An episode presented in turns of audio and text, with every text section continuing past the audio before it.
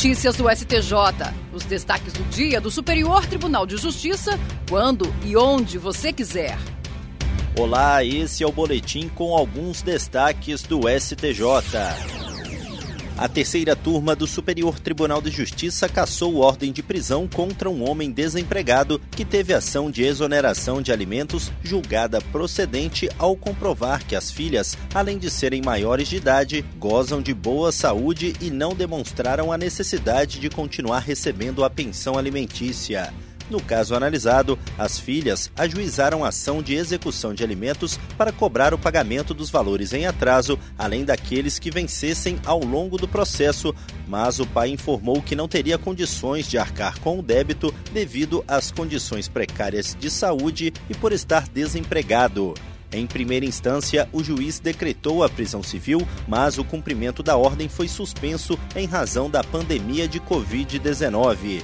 Posteriormente, o executado teve proposta de parcelamento do débito rejeitada pelas filhas, o que levou ao restabelecimento da ordem de prisão. A decisão foi mantida pelo Tribunal de Justiça de Minas Gerais. No STJ, o colegiado da terceira turma cassou a ordem de prisão civil. O relator, ministro Marco Aurélio Belize, apontou que a argumentação apresentada pelo pai devedor foi pertinente e afasta o caráter de urgência da prestação alimentar. O colegiado também considerou que o homem possui outros três filhos menores de idade para os quais presta alimentos desde 2018. A sexta turma do Superior Tribunal de Justiça decidiu que é legítimo o aumento da pena base no crime de lesão corporal cometido por praticante de artes marciais. De acordo com o colegiado, os princípios éticos das modalidades esportivas de luta prevêem a utilização da violência apenas em situações extremas, de modo que o delito com uso da força nesses casos configura maior reprovação da conduta. No caso analisado, o réu, em uma casa noturna, desferiu um soco no rosto da vítima, causando-lhe debilidade permanente no lábio inferior e deformidade definitiva da face. Em primeiro grau, no momento de fixar a pena base pelo crime de lesão corporal, o juízo levou em consideração o fato de o réu ser praticante de jiu-jitsu e aumentou a pena base e condenou o réu a três anos e quatro meses de reclusão em regime semiaberto. O Tribunal de Justiça de Santa Catarina manteve a sentença.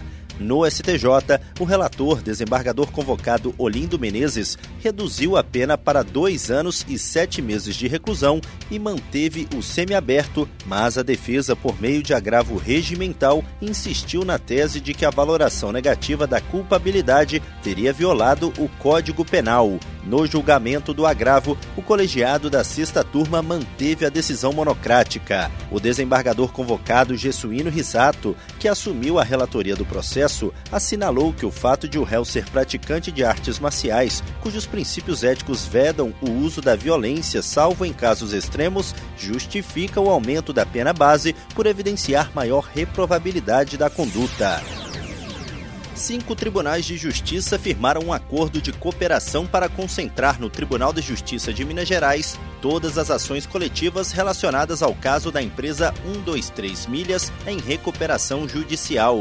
O objetivo é garantir a isonomia, evitar decisões conflitantes e buscar uma tutela mais efetiva.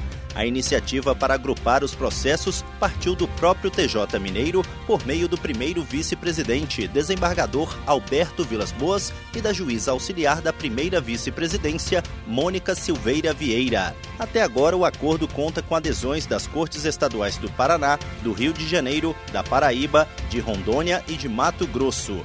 O Tribunal de Justiça do Amazonas ainda analisa a participação. Para ampliar as adesões, o TJ de Minas tem contado com o auxílio do Superior Tribunal de Justiça, que, por ter alcance nacional, promove a interlocução da Corte Mineira com os demais tribunais que possuem ações coletivas sobre o caso da 123 Milhas. E esse foi o STJ Notícias de hoje. Se quiser ouvir mais, acesse o Spotify ou o SoundCloud do STJ. Tchau, tchau. Notícias do STJ, uma produção da Secretaria de Comunicação Social do Superior Tribunal de Justiça.